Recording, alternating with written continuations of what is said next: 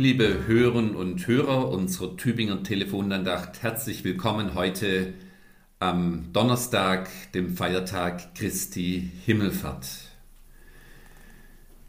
Der Bibeltext, der uns heute begleitet, stammt aus dem Lehrtext der Herrenhuter Losungen und stammt aus dem ersten Kapitel der Apostelgeschichte.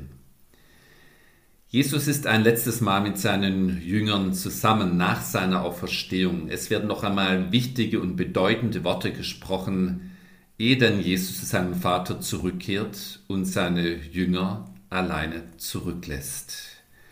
Wir lesen dort, die nun zusammengekommen waren, fragten Jesus und sprachen, Herr, wirst du in dieser Zeit wieder aufrichten das Reich für Israel? Jesus sprach aber zu ihnen, es gebührt euch nicht Zeit oder Stunde zu wissen, die der Vater in seiner Macht bestimmt hat. Aber ihr werdet die Kraft des Heiligen Geistes empfangen, der auf euch kommen wird, und werdet meine Zeugen sein in Jerusalem und in ganz Judäa und Samarien und bis an das Ende der Erde. Früher war halt alles besser. Früher war es halt einfacher. Früher war die Welt nicht so kompliziert. Denken Sie das auch manchmal? Hand aufs Herz, liebe Hörerinnen und Hörer. Immer wieder sind wir auch versucht, uns ein solches Bild von der Vergangenheit zu machen. Wir ertappen uns oft mit dieser Haltung.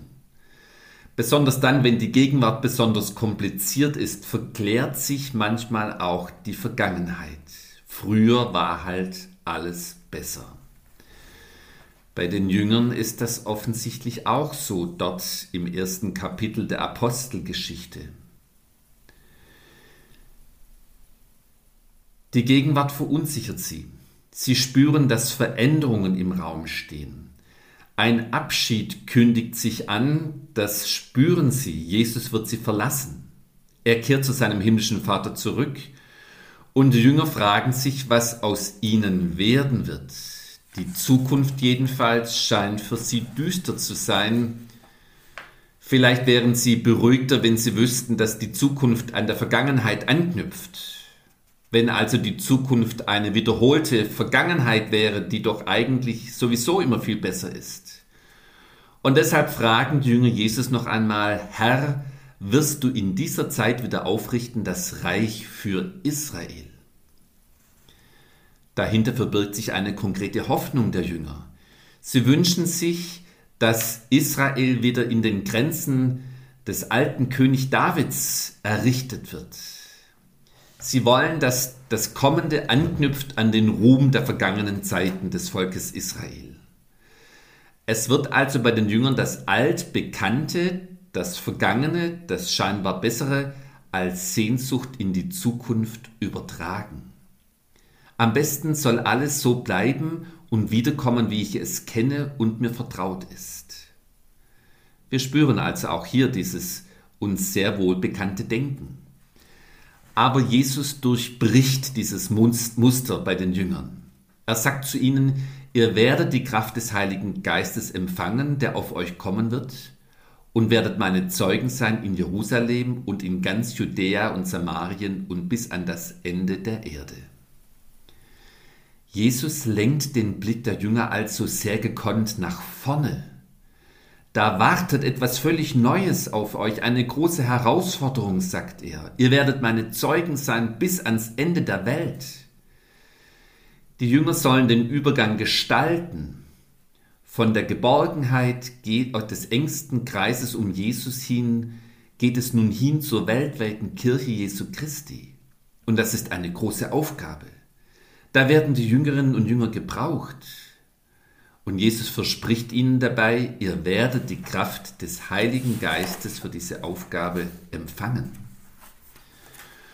Und so merken also diese Menschen hier mit Hilfe des göttlichen Geistes, oh ja, wir sind dankbar für die Vergangenheit mit Jesus. Was wir erlebt haben, war kostbar. Wir müssen es aber nicht um jeden Preis konservieren, sondern wir ermut, es ermutigt uns für die Zukunft. Das heißt, der Blick verharrt nicht in der Vergangenheit, sondern richtet sich nach vorne, neuen Möglichkeiten entgegen. Liebe Hörerinnen und Hörer, solche Situationen des Abschieds, der Veränderung, des Aufbruchs kennen wir auch in unserem Leben. Immer wieder warten sie auf uns. Und wenn solche Veränderungen bevorstehen, dann dürfen wir darauf vertrauen. Was hilfreich ist, das liegt nicht nur hinter uns, das liegt auch vor uns. Neues kommt uns immer nur aus der Zukunft entgegen. Das gilt auch für die kleinen und großen Veränderungen und Aufbrüche unseres Alltags, die uns oft Mühe machen. Das gilt aber auch für unsere Zukunft als Kirche Jesu Christi im 21. Jahrhundert. Wir wollen nicht nur die Vergangenheit verklären, sondern mutig für, unsere, für unser eigenes Leben und das Leben unserer Kirche fragen, wozu will uns Gott gebrauchen? Wohin führt uns sein Weg und sein Wille? und Gottes Geist wird uns dann beim Aufbrechen ein kraftvoller und treuer Begleiter sein. Ganz herzlich, herzlich grüßt Sie, Ihr Pfarrer Hartmut Dinkel aus Ulm.